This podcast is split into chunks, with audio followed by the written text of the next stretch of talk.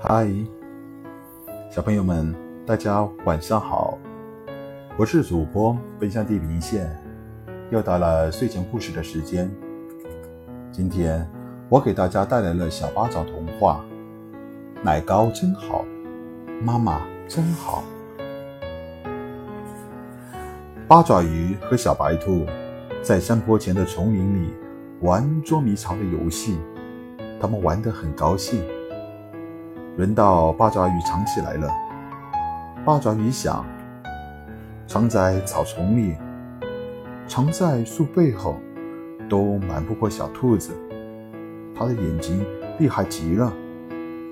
八爪鱼抓了抓头，朝四周瞧了一下，就藏进了山坡边的一个山洞里。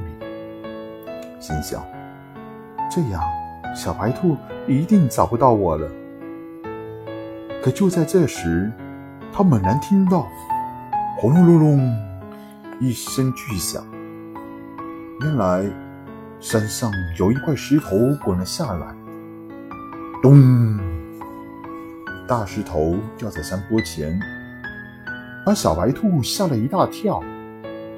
小白兔担心的直叫：“八爪鱼，你躲在哪里？石头砸到你了吗？”小兔子，我我在这里，石头没有伤到你吧？小兔子侧着耳朵一听，声音是从石块后面的山洞里传来的。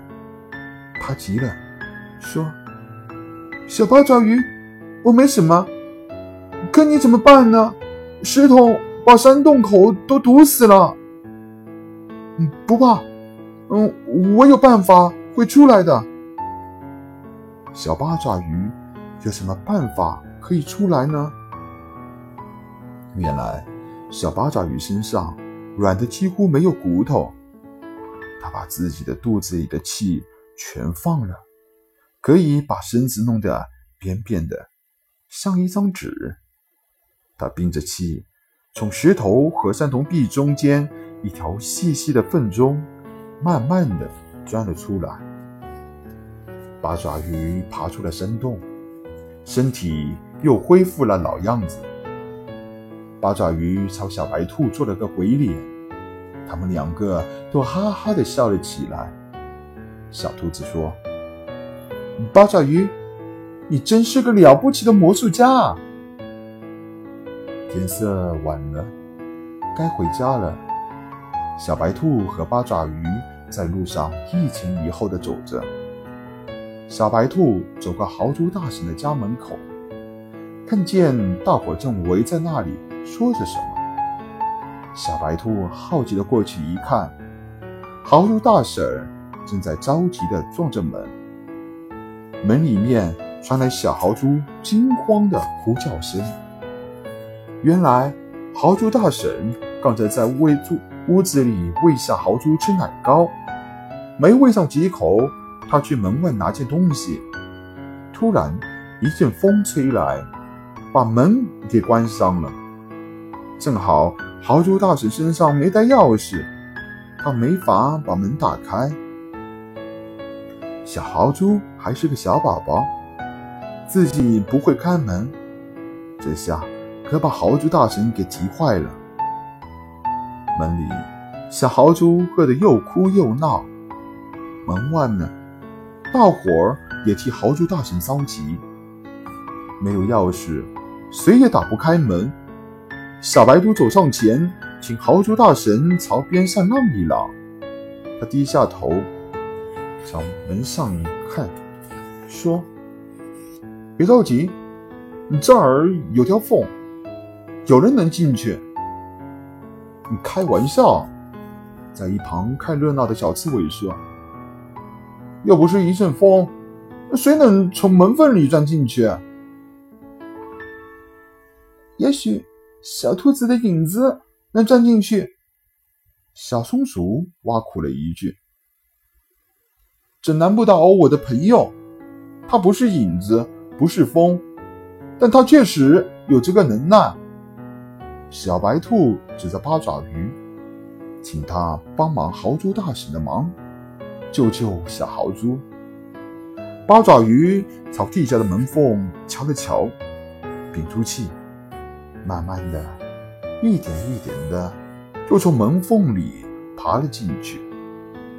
大家全都看傻了眼。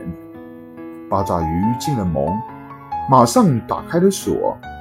豪猪大神进门抱起了小豪猪宝宝，他太感激八爪鱼了，一定要谢谢能干的八爪鱼。豪猪大婶对八爪鱼说：“让我做点好吃的点心来谢谢你和小白兔吧。”八爪鱼说：“嗯，谢谢，我们不吃点心，不麻烦你了。可是豪猪大婶一定要做。”八爪鱼望着桌上已经冷了的奶糕说：“如果你一定要做。”就做一点点奶糕给我吃吧，我有很多年没吃奶糕了。看到奶糕，我就想起了亲爱的妈妈。是啊，小白兔说：“要是可以，我也吃点奶糕。”豪猪大婶一听，马上烧了三碗奶糕，一碗给八爪鱼，一碗给小兔子，还有一碗呢，给他的小宝宝。